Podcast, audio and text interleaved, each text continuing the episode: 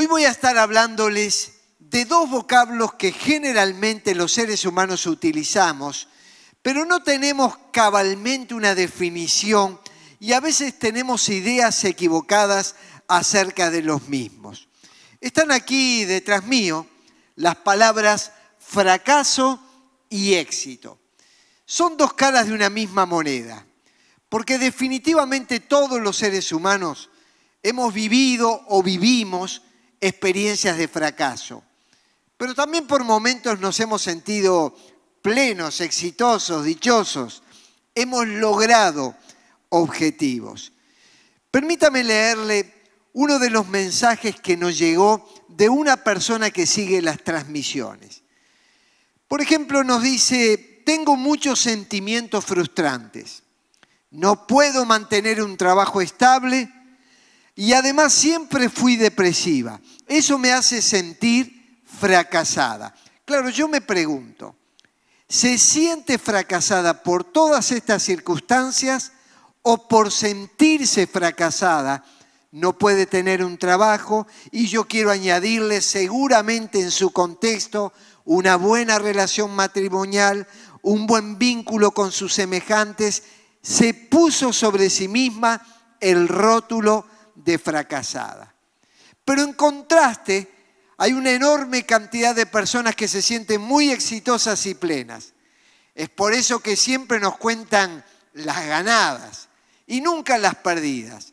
Es que vivimos en un contexto de éxito manía, donde los importantes, los que logran, los que triunfan, los que llevan condecoraciones sobre la solapa, son los buscados por la prensa, por los programas periodísticos, los entrevistados, y es por eso que en esta cultura del éxito aparecen también en las redes sociales personas sonrientes que aparentan alegría y muchas veces nosotros sabemos que están en un contexto difícil de conflicto personal, familiar, económico, laboral, pero sin embargo quieren mostrar esas imágenes de éxito. Pero también tenemos que reconocer que es masoquista disfrutar de la frustración o el fracaso y que es ilógico que no disfrutemos de situaciones de éxito que a muchos de nosotros nos aparece. Es en medio de este contexto que las palabras que el apóstol Pablo escribió a la iglesia en Roma tienen una validez especial. En el capítulo 12, versículo 3, nos dice lo siguiente. Le digo a todos ustedes, nadie tenga un concepto de sí más alto que el que debe tener, sino más bien piense de sí con moderación. Observe este texto. Allí no está diciendo lo que Dios piensa de nosotros. No dice la valoración que otros tienen acerca de nuestras vidas. Está hablando del pensamiento y del concepto que nosotros tenemos acerca de nosotros mismos. La repetición de experiencias de fracaso nos van a hacer sentir un fracasado. Y la repetición de experiencias de éxito nos van a hacer sentir exitosos y vamos a enfrentar la vida según el concepto que tenemos de nosotros mismos. Pero también hay enormes errores en la forma de valorar todo esto. Y yo sé que mientras empiezo a introducir el tema en la mente, en la imaginación de cada uno de ustedes, se empiezan a crear imágenes de estos dos vocablos y quiero poner esto en consonancia con una ética bíblica, con la palabra de Dios. Hay fracasos que son realmente exitosos y hay éxitos que le están abriendo la puerta al fracaso. Por eso vamos a comenzar hablando de lo que es el fracaso. Lo interesante es que si usted toma una concordancia bíblica, la palabra fracaso no aparece en todas las escrituras. Seguramente porque Dios es un Dios pleno que vino a traernos vida en abundancia. Él no nos diseñó para el fracaso, aunque las experiencias de fracaso forman parte de la vida humana. Un diccionario común le diría que el fracaso se, se define como el resultado adverso de un proyecto. Y en ese sentido, muchas veces no nos damos cuenta, pero Dios puede estar presente en un resultado adverso. Por ejemplo, el apóstol Pablo, cuando se convierte a Cristo, iba camino a Damasco persiguiendo la iglesia y el Señor le encomienda una gran misión. Vas a llevar mi nombre a muchas naciones pero vas a estar ante autoridades, ante reyes, vas a predicar mi palabra. Y se lanzó a cumplir aquello que Dios le había dado. Y en un momento quiso ir a Vitiña, pero el Espíritu no se lo permitió. Y luego quiso ir a otra ciudad y el Espíritu no se lo permitió. Seguramente habrá sentido fracaso en su vida. Señor, no me llamaste a predicar tu palabra en las naciones pero allí aparece una visión de un varón macedónico que les decía, pasa y ayúdanos. Y ellos dieron por cierto que Dios los estaba dirigiendo hacia ese lugar. Saben que el año pasado nosotros teníamos planeado con un médico de la congregación visitar Cuba. Allí se había armado un congreso de profesionales de la salud y de pastores donde íbamos a ministrar acerca del tema de la depresión. Nosotros teníamos los pasajes comprados, las reservas hechas en el hotel. La gente en La Habana había organizado todo el evento, pero vino la pandemia y todo se frustró. La pregunta es, ¿esto es un fracaso? O es en el plan de Dios que Él está elaborando algo que es distinto o que se dé en el momento justo y oportuno que jamás imaginamos. Es allí que el fracaso o el aparente fracaso del apóstol Pablo me da una ilustración de que muchas veces Dios nos cierra puertas, pero no para negarnos bendición, sino porque tiene preparadas otras que en nuestra mente humana no llegamos a captarlas. Yo quiero hablarles rápidamente de lo que no es un fracaso. Un fracaso no es no alcanzar el resultado deseado. Pensemos en un médico. Él ha estudiado toda la vida, hizo una especialidad en cirugía, un buen diagnóstico hacia su paciente, pero en medio de una enfermedad terminal, él no puede resolver favorablemente el resultado final de salud y entonces su paciente no va a vivir. ¿Fracasó el médico? No. El hecho de que él no obtuvo el resultado que deseó no quiere decir que es un fracaso personal. Pensemos en el profeta Jeremías. Dice la Biblia que desde el vientre de su madre fue escogido. Dios le dijo, me vas a ser un profeta para las naciones.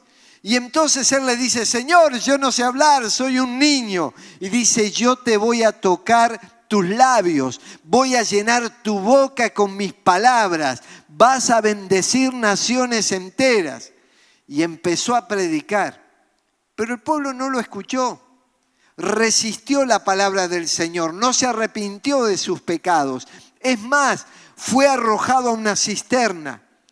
Eso no significa que el hecho de que no alcanzó el resultado deseado o esperado de su parte haya sido un fracaso. Él cumplió el propósito para el cual Dios le trajo al mundo, le trajo a la tierra aunque él no llegó a ver los resultados deseados. Tampoco el fracaso es tener dificultades. Todos vivimos dificultades y todos las vamos a tener. Y aquellos referentes espirituales que encontramos en las escrituras, que los miramos y los admiramos y los señalamos como personas usadas por Dios y de bendición, en algún momento tuvieron que luchar contra dificultades. Y les voy a poner algunos ejemplos. En primer lugar, Abraham. Abraham era un hombre próspero, un hombre bendecido. Y en un momento estaba con su sobrino Lot y se dieron cuenta que no podían continuar juntos porque los siervos de uno y de otro tenían dificultades. Y Abraham le dice a Lot, que era su sobrino, el menor, le da la posibilidad de que elija los territorios con los cuales quedarse. Y Lot eligió, eligió los territorios más vistosos, los que le iban a llevar al éxito. Y Abraham se quedó con los territorios pedregosos, los que no le iban a dar prosperidad. Pero el resultado final fue distinto para ambos, porque Lot, quedándose con esos territorios, se aproximó a Sodoma y Gomorra. Y sus hijos fueron influenciados por las prácticas inmorales de estas ciudades. Él tuvo que pagar las consecuencias de vivir cerca de estilos mundanos y contrarios a la palabra de Dios. Sin embargo, Abraham, que en apariencia iba a tener territorios que le iban a llevar al fracaso, se transformó en una enorme bendición y dio comienzo a una gran nación de donde vino el Salvador. Pensemos en José un soñador, un muchacho que había tenido de parte de Dios una visión y se la contó a sus hermanos. Y todo eso le llevó a que sus hermanos le tuvieran envidia, lo arrojaran en un pozo, lo vendieran como esclavo a Egipto, luego allí, siendo fiel a Dios, termina en una cárcel y todo parecía frustración. Pero es en medio de ese fracaso que Dios estaba preparando a José para que sea el segundo después de Faraón. Y elaboró un plan transformando a Egipto en el granero del mundo. Venían a comprar de todas partes e incluso sus hermanos que habían diseñado su muerte, pero luego su venta, vinieron hasta Egipto para comprar la mercadería. En definitiva, lo que parecía un fracaso, Dios lo transformó en un éxito total. Pensemos en Job. Comienza su libro diciendo que era temeroso de Dios, que era un hombre recto. Y esto nos muestra que muchas veces las personas que caminan con Dios viven también dificultades. Y en un momento de su vida pierde la salud, pierde la abundancia de recursos que tenía y que había ganado legítimamente, pierde su familia. Y las personas cuando empiezan a tener pérdidas dicen, ¿por qué Dios me hace esto? ¿Por qué me permite vivir esto? ¿Qué tiene Dios entre manos? Nunca se lo preguntan cuando les va bien, cuando prosperan, cuando tienen alegrías en la vida. Empiezan a cuestionar a Dios cuando vienen las dificultades. Pero Job se mantuvo íntegro en todos los momentos de su vida. Y en cualquier circunstancia, habiendo prosperidad o habiendo escasez, no quitó su mirada del Señor. Finalmente, Dice en el libro de Santiago, tengan paciencia hasta que Cristo vuelva otra vez. Y pone como ejemplo de paciencia a Job, esperó el tiempo momento, no negó a Dios, le siguió en medio de las circunstancias adversas y Dios le terminó dando muchísimo más de lo que inicialmente tenía. Y en estos tiempos de pérdidas, de dificultad, de privaciones, tengamos paciencia y vamos a aferrarnos al Señor, porque al igual que Job, el Señor tiene preparadas cosas maravillosas. Pensemos en Ana, una mujer que anhelaba ser madre, un deseo legítimo, pero además vivía en una sociedad, en un tiempo, donde la mujer no podía tener una carrera universitaria ni un negocio, no heredaba propiedades, tenía que esperar la vejez siendo sostenida por sus hijos. Pero Ana no tenía hijos y por ello era despreciada en la sociedad. Y empezaba a clamar al Señor, Señor, yo te pido un hijo. Y dice la Biblia que Dios se acordó de ella. Y terminó dando a luz a un niño llamado Samuel, quien se transformó en un gran referente espiritual. Dio la palabra de Dios al pueblo, ungió reyes, ministró en cada ciudad y pueblo de su región. Y hasta el día de hoy lo tenemos como un hombre de integridad, de pureza, de honestidad. Una persona a la quien podemos mirar, admirar e imitar. Porque es desde el punto de vista humano una persona con un gran compromiso con Dios. Ana tenía esa frustración pensó que estaba todo perdido, que su vida era un fracaso y sin embargo Dios le estaba dando un hijo maravilloso en el tiempo justo. Por eso tener dificultades no es una señal de fracaso. Como el hecho de no alcanzar los objetivos deseados tampoco lo es. Pero el fracaso nos deja muchas lecciones. Esta mañana estaba hablando con una persona que me contaba cómo a través del tiempo vivió muchas dificultades. Problemas de salud en la familia y esos quebrantos afectaron las relaciones familiares. Pero también cómo tuvieron pérdidas económicas. En los tiempos de la recesión que se dio hace muchos años tuvieron que vender propiedades, pero dice, allí aprendí a confiar en Dios, a depender de Él y a darme cuenta de algo. En primer lugar, no somos omnipotentes.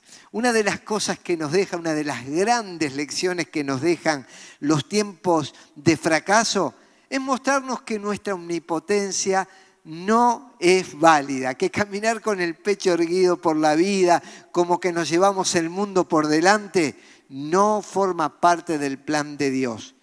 Pero también nos deja la enseñanza de transformarnos en seres más empáticos, porque aprendemos a relacionarnos mejor con aquellos que sufren y transmitirles nuestras experiencias.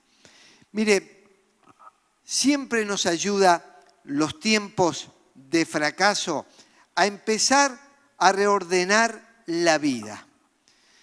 Cada vez que hay frustraciones y dificultades, hacemos un planteo, revisamos nuestra vida y empezamos a caminar de un modo diferente. Permítame contarle una experiencia personal. Cuando tenía nueve años, jugaba al baby fútbol y con mi equipo fuimos hacia Buenos Aires a competir con otras instituciones de la vecina orilla. Por primera vez en mi vida tomaba un avión. Luego le contaba a otros la maravillosa experiencia yo sobrevolaba por encima de las nubes y las veía como copos de algodón y era la sensación que tenía como niño.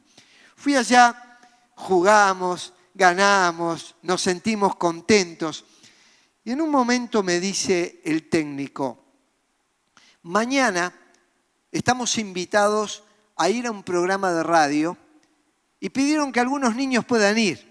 Y pensé que vos podrías estar allí en Radio Nacional, y los que están en Argentina saben lo que esto representa, para que puedas hablar en nombre de las delegaciones, que eran varias que habían ido. Entonces fui a la radio y parece que me fue tan bien con lo que yo dije, que esa noche había una cena homenajeando a la delegación que había ido a competir. ¿Y qué hicieron? Me subieron a una plataforma como esta, me pusieron un micrófono, y con mis nueve años recuerdo que di mi primer discurso público. La ovación fue enorme, me vine contentísimo para mi casa, se lo conté a mis padres y unos días después la maestra me pidió que yo pudiera disertar en uno de los actos públicos de la escuela acerca del poeta Antonio Machado, que con sus versos trajo mucha influencia y mucha lucha en medio de, tiempos de dificultad. Y todos recordamos los versos que cantaba Joan Manuel Serrat. Caminante no hay camino, se hace camino al andar. Y con las experiencias de éxito vividas. Yo sentí que ese día la iba a romper ahí delante de todos. Me paré con paso firme, estaba la directora, la maestra, los alumnos, los padres, y aquí el exitoso orador. Cuando tomé el micrófono y miré a la gente, la mente se me quedó en blanco. No sabía ni para qué me paré, ni acerca de quién iba a hablar, y avergonzado me senté en el primer banco. Cuando volví a mi casa y se lo conté a mis padres con llanto, gracias a Dios que ellos eran muy contenedores y me alentaron, yo había aprendido una gran lección. La gran lección que hay fracasos que nos van a ir haciendo mascar el polvo de la tierra pero que a su vez si lo juntamos y juntamos esos escombros, pueden transformarse en el primer escalón de cosas mejores que vendrán. Yo no sabía, pero con mis nueve años Dios me estaba preparando para ser predicador, para hablarle a miles de personas en el nombre del Señor. El Señor me iba a salvar, me iba a tocar y me iba a llamar para anunciar su palabra. Y ese fracaso fue sumamente exitoso. No sé cuántos miles de sermones habré predicado. Muchos de ellos me los olvidé, la mayoría. Pero nunca olvidé aquel día que me paré a hablar del poeta Antonio Machado. Amigo, hermano, yo no sé qué fue su frustración en la vida. Si hubo alguna experiencia que le marcó, algo que le hizo sentirse fracasado en algún momento. Allí no está la última palabra dicha. Es más, esa puede ser una gran herramienta de Dios para empezar a formarlo para cosas mejores y mayores que le están esperando.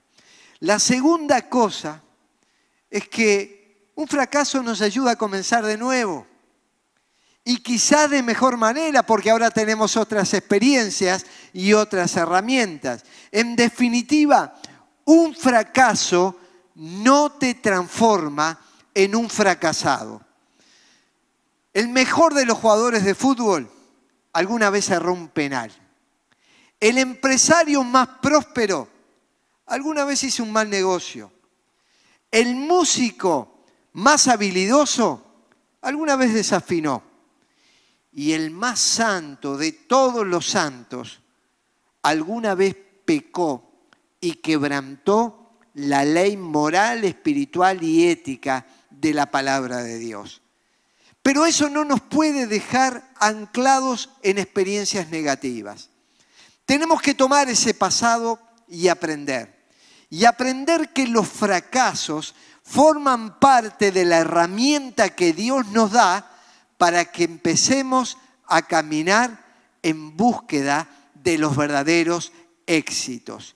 El apóstol Pablo, que era un hombre preparado, un hombre de la cultura de su tiempo, que manejaba idiomas, dice que en un momento lo dejó todo por basura, todos sus éxitos humanos por basura, y dice, olvidando lo que queda atrás y esforzándome para alcanzar lo que está delante, sigo avanzando hacia la meta. Hoy es tiempo de volver a comenzar. Quizás tu negocio falló, quizás tu matrimonio está en crisis, quizás tenés hijos alejados de tu casa, quizás tus amigos te han abandonado. El hecho de un fracaso no permitas que te transforme en un fracasado. Simplemente aprende las lecciones, reordena tu vida, comenzá de nuevo y como dice Pablo, ahora ya olvido lo que queda atrás y empiezo a enfocarme en lo que está adelante. Por eso Isaías decía, olviden las cosas de antaño, ya no vivan en el pasado, voy a hacer algo nuevo Estoy abriendo un camino en el desierto y ríos en lugares desolados. Sí, cuando hay desiertos Dios va a abrir caminos. Cuando hay sequedad, van a empezar a correr ríos impetuosos que vienen abiertos desde los cielos para llenar nuestras vidas y darnos producción, sanidad, limpieza, esperanza, todo aquello que Dios produce. Esto es el fracaso, no le tengas miedo a él. Ese fracaso puede ser muy exitoso. Pero ahora te quiero hablar del éxito que es la otra cara de la moneda. Y para ello me voy a referir a un hombre de la palabra de Dios, un hombre que tenía un lugar privilegiado en la sociedad. Era una persona de confianza en la corte de un monarca muy importante de su tiempo. Tenía una función que era copero del rey y por ello ganaba una gran cantidad de dinero y era muy cercano al poder político. Él se encontraba bien, su vida estaba ordenada, podía tener sensaciones internas maravillosas. Su nombre es Nehemías, los que conocen la Biblia lo saben. Pero él no se quedó mirándose a sí mismo, como muchas personas, ¿verdad? Yo estoy bien, tengo salud, tengo recursos, tengo trabajo.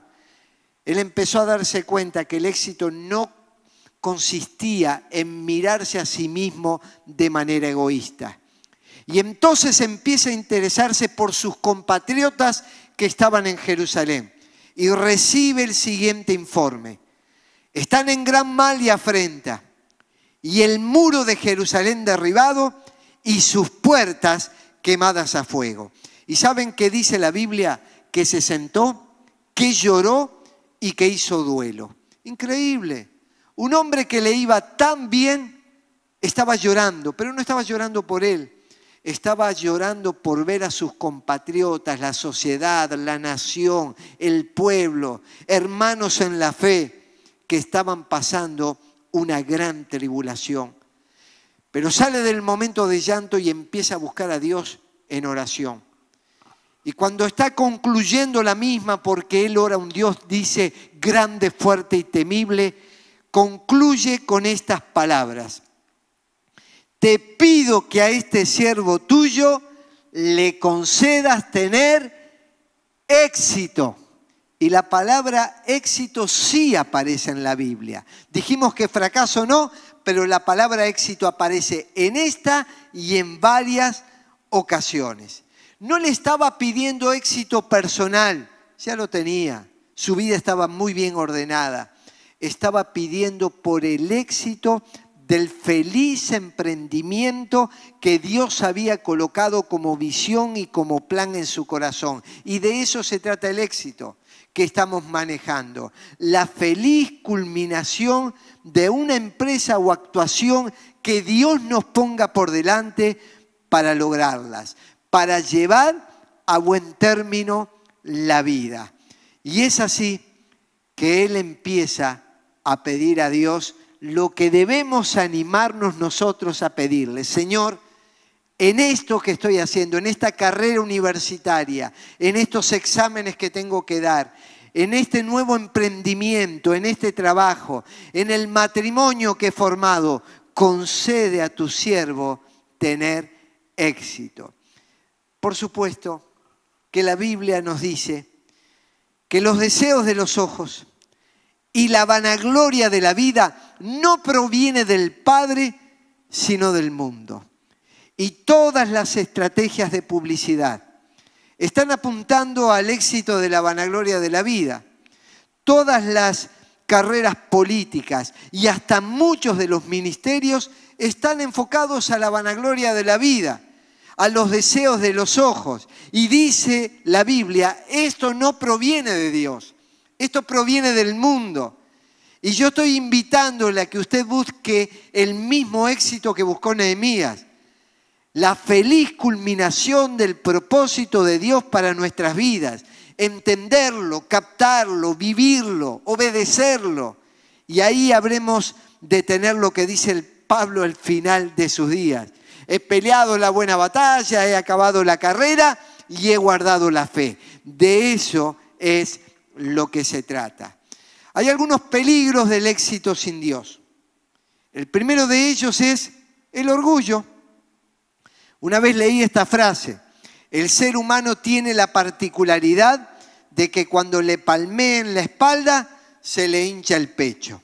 Y nosotros vemos a muchas personas con esas características. En un momento Dios promete prosperidad a su pueblo y les dice lo siguiente, no suceda, pero no suceda que comas y te sacies y edifiques buenas casas en que habites y tus vacas y tus ovejas se aumenten y la plata y el oro se te multipliquen y todo lo que tuvieres se aumente y se enorgullezca tu corazón y te olvides del Señor tu Dios que te sacó de la tierra de Egipto de casa de servidumbre. Clarísimo. Yo les prometo bendición, dice Dios, pero no vaya a suceder que una vez que tengan esto que yo les di, se olviden de mí y el corazón se llene de vanidad.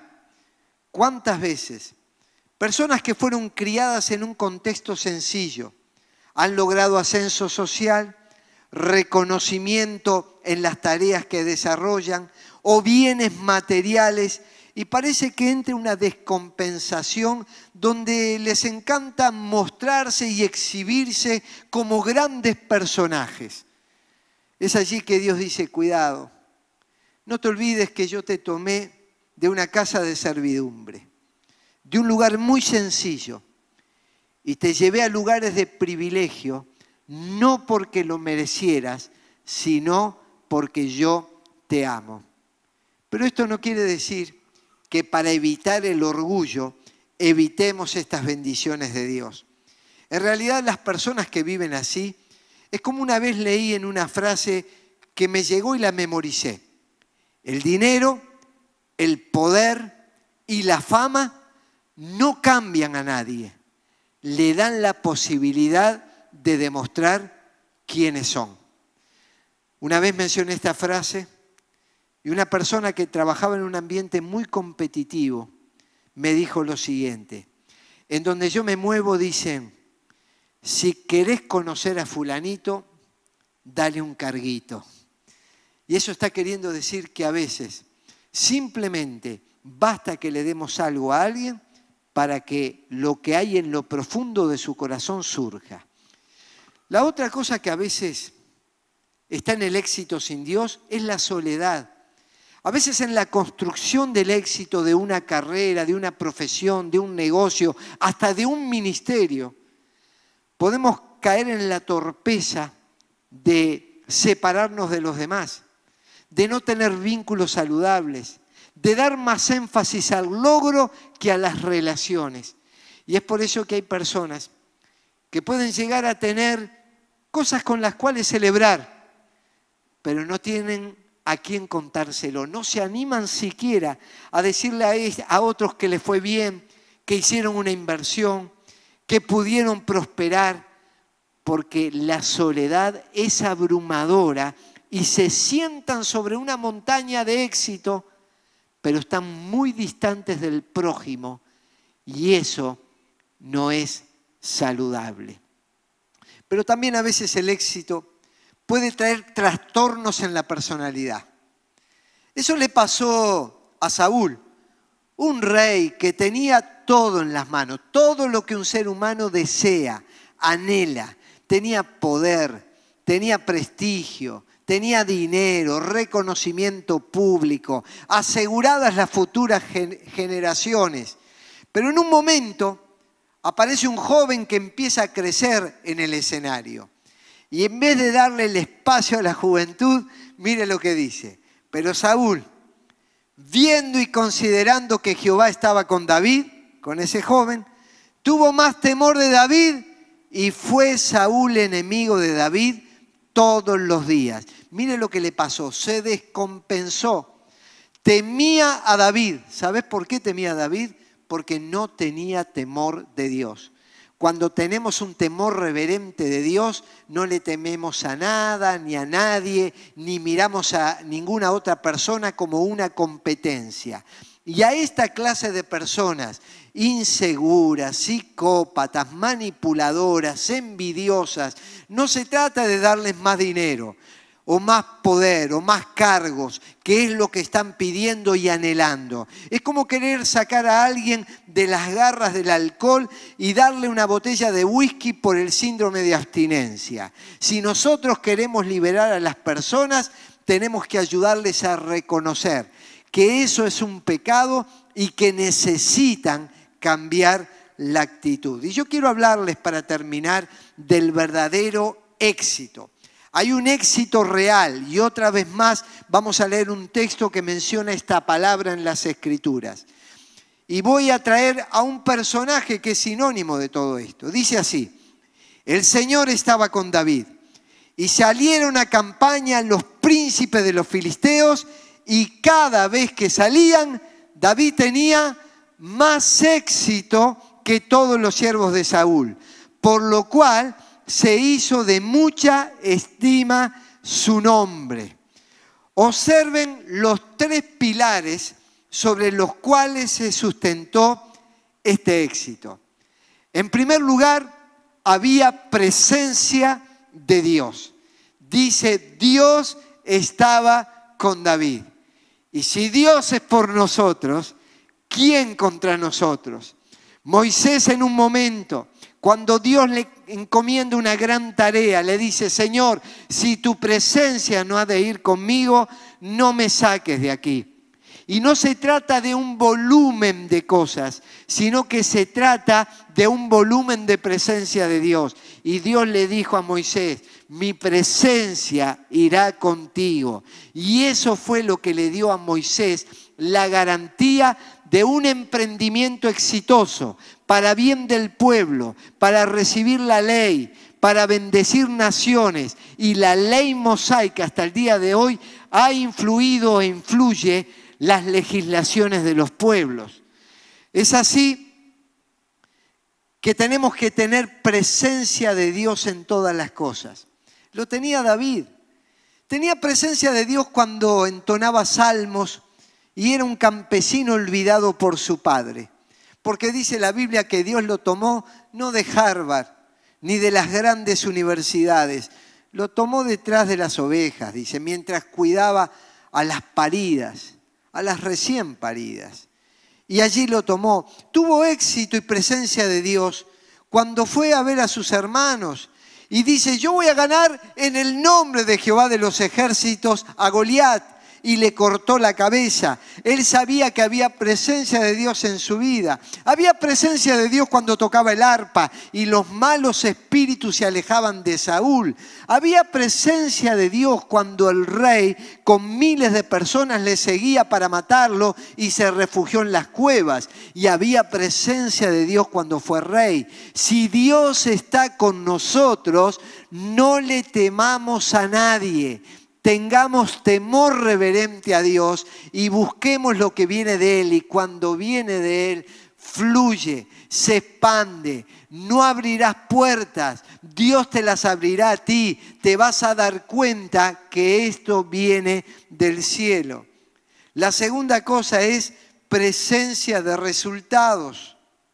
Sí, claro, una vida exitosa, una vida provechosa, puede mostrar resultados. Por ejemplo, David, cuando fue a pelear con Goliat, Saúl dice, pero este muchacho no puede ganarle. Y él dice, mira que yo tuve éxito cuando cuidaba las ovejas, matando leones, matando osos. Y luego fue y mató a Goliat y tenía la cabeza en su mano. Lo que hacía traía resultados y decía que tuvo más éxito que los demás. Quiere decir que no estaba con ese refrán en el país de los ciegos el tuerto es rey. En medio de personas que se desempeñaban muy bien, David estaba marcado por la excelencia. Pero este éxito no es solamente una donación, es una bendición que germina en la semilla del esfuerzo. Dios nos va a bendecir pero cada uno de nosotros tendrá que poner de su parte lo que corresponde. Y la otra cosa que vemos que había presencia de aprecio.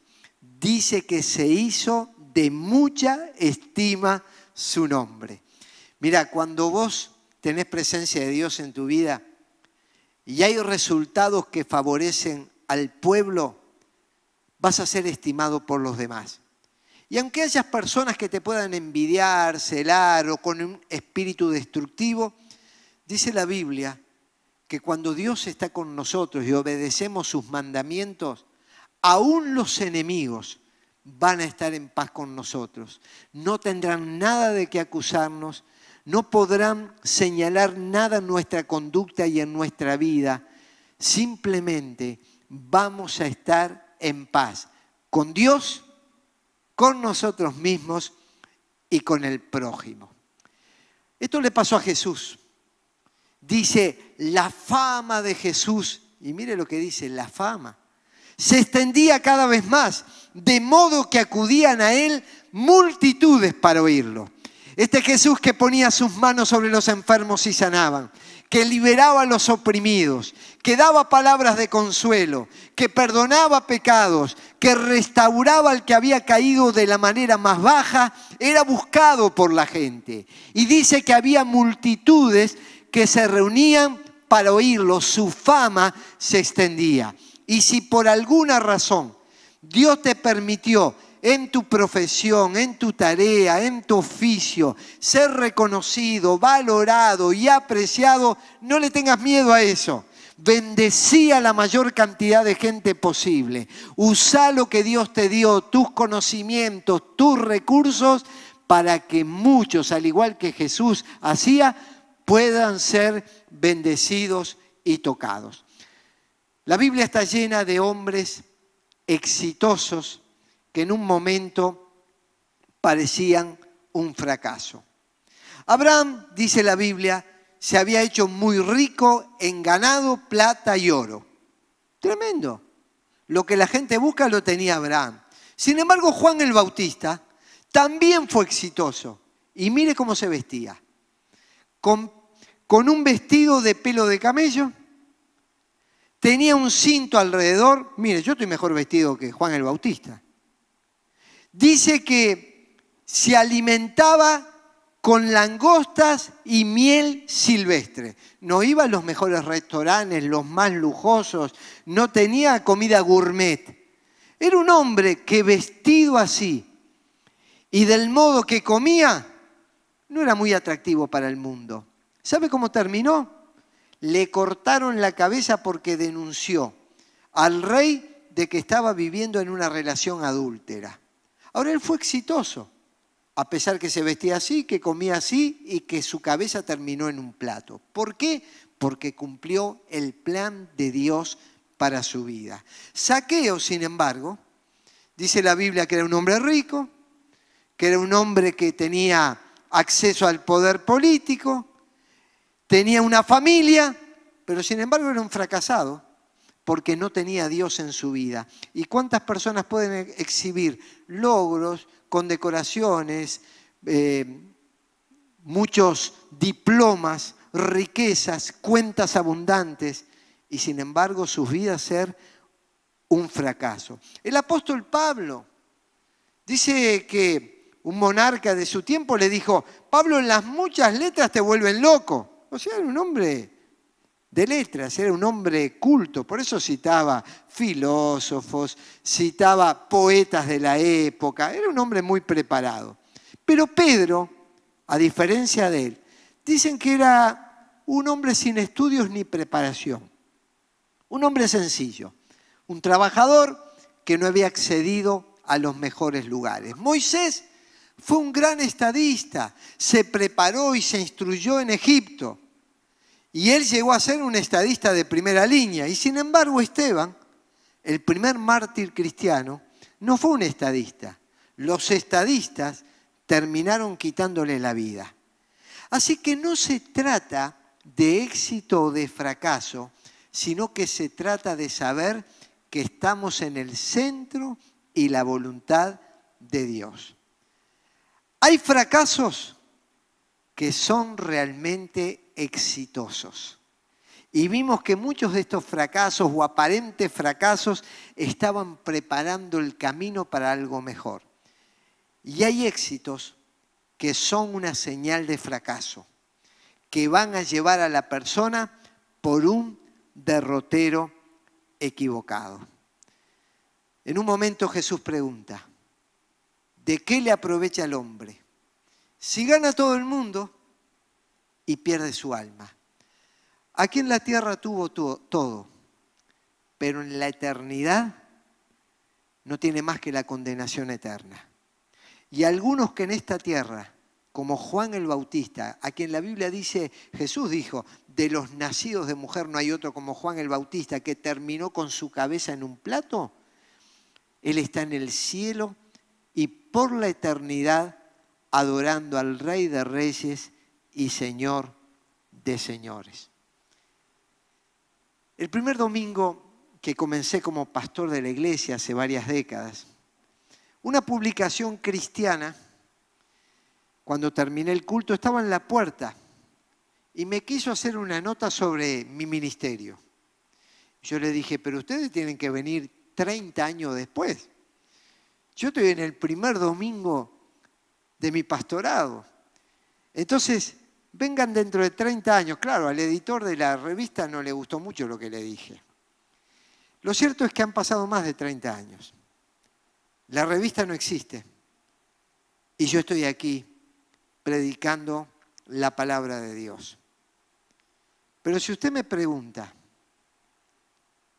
si hoy viniera una revista y me preguntara lo mismo acerca de mi ministerio, yo le diría, solo voy a saber que fui exitoso si cuando llegue el fin de los tiempos me encuentro con Jesús y Él me dice, bien, buen siervo y fiel, sobre poco has sido fiel, sobre mucho te pondré. Y yo quiero invitarle a que usted también viva con estas características. Le fue bien, le fue mal, por momentos se sintió fracasado, por momentos exitoso. Son caras de la moneda, son parte de la vida. Algunos que hoy mascan el polvo de la derrota, Dios los está preparando para cosas mayores. Pero vivamos de tal manera que lo que sabemos, que lo que tenemos, que lo que somos, pueda agradar al Rey de Reyes y nos diga, Él y solo de Él bien, bien buen siervo y fiel. Y si usted quiere realmente escuchar las palabras de Jesús, lo primero que tiene que escuchar es que Él dice, venid a mí, todos los que están trabajados y cargados, y yo les haré descansar. Y el que a mí viene, yo no lo echo fuera. ¿Por qué no traes todos tus fracasos al Señor? Tráeselos. Él dice, vengan a mí. ¿Y por qué no traes también con gratitud todos tus éxitos al Señor? Los que Él te ha permitido vivir, para que juntos podamos honrar y glorificar al Rey de Reyes y Señor de Señores. ¿Qué les parece si oramos? Gracias Dios, porque eres un Dios maravilloso. Y nosotros te amamos porque tú nos amaste primero. Y Señor, muchas veces hemos fracasado, hemos fallado, hemos cometido pecados contra ti. Perdónanos, límpianos, ayúdanos. Pero a veces, Padre, en la vida también transitamos por dificultades, por privaciones, por luchas que nos confunden. Bendice, Señor, a cada familia, a cada hogar, a cada persona que está transitando momentos así. Ordena sus vidas. Muéstrales tu poder. Dales un nuevo camino, un nuevo horizonte. Padre, gracias por muchos que pueden celebrar y gozarse y ver tiempos de abundancia en sus vidas. Ayúdeles a tomar todo eso para honrar tu nombre, glorificar tu nombre. Y sea cual fuere nuestra situación, que caminemos de tal manera a fin de que podamos escuchar tus palabras, bien, buen siervo y fiel. Ayúdanos a ser fieles. En el nombre de Jesús. Amén. Un gusto que hayamos podido compartir este tiempo. Escríbanos, díganos desde dónde sigue la transmisión, está ahí el equipo del chat, escriba los teléfonos que aparecen en pantalla. Dios le bendiga.